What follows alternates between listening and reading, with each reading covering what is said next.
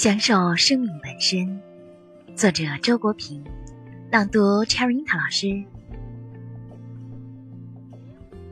人生有许多出于自然的享受，例如爱情、友谊、欣赏大自然、艺术创造等等，其快乐远非虚名浮利可比。而享受它们，也并不需要太多的物质条件。我把这类享受称作对生命本身的享受。有钱又有闲，当然幸运。倘不能，退而求其次，我宁做有闲的穷人，不做有钱的盲人。我爱闲事胜于爱金钱，金钱终究是身外之物，闲事却使我感到自己是生命的主人。有人说，有钱可以买时间。话当然不错，但是，如果大前提是时间就是金钱，买得的时间又追加为获得更多金钱的资本，则一生劳碌便永无终始。所以，应当改变大前提：时间不仅是金钱，更是生命，而生命的价值是金钱无法衡量的。人们不妨赞美清贫，却不可讴歌贫困。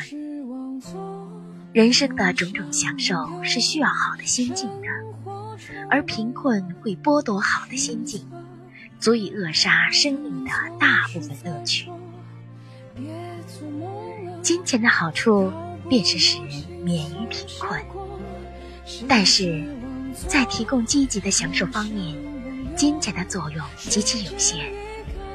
人生最美好的享受，包括创造、沉思、艺术欣赏、爱情、亲情等等，都非金钱所能买到。原因很简单，所有这类享受皆依赖于心灵的能力，而心灵的能力是与钱包的股贬毫不相干的。只有一次的生命是人生最宝贵的财富。但许多人宁愿用它来换取那些次宝贵或不甚宝贵的财富，把全部生命耗费在学问、名声、权力或金钱的积聚上。他们临终时当如此悔叹：我只是使用了生命，而不曾享受生命。一个人可以凭聪明、勤劳和运气。挣许多钱，但如何花掉这些钱，却要靠智慧了。如何花钱，比如何挣钱，更能见出一个人的品味高下。金钱、消费、享受、生活质量。当我把这些相关的词排列起来时，我忽然发现，它们好像有一种递减关系。金钱与消费的联系最为紧密。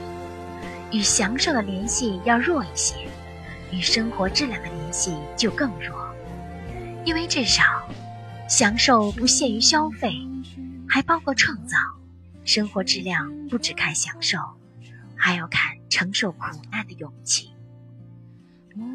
在现代社会里，金钱的力量当然是有目共睹的，但是这种力量肯定没有大到足以修改我们对生活的基本理。解生活质量的要素：一、创造；二、享受；三、体验。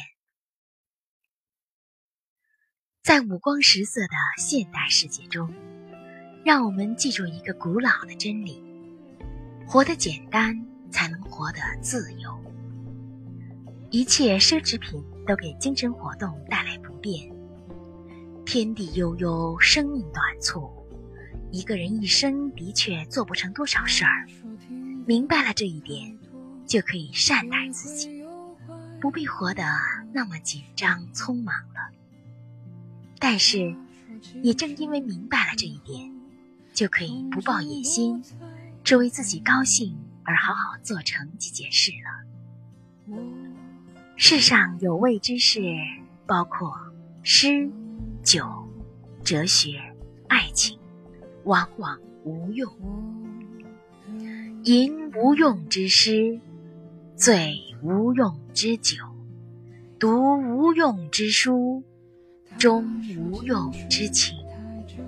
终于成以无用之人，却因此活得有滋有味。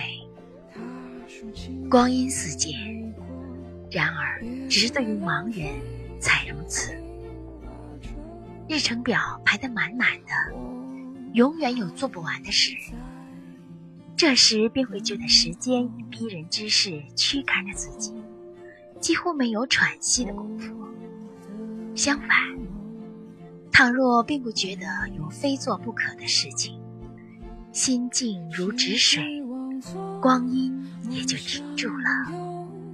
永恒是一种从容的心境，人们总是在说：别做梦。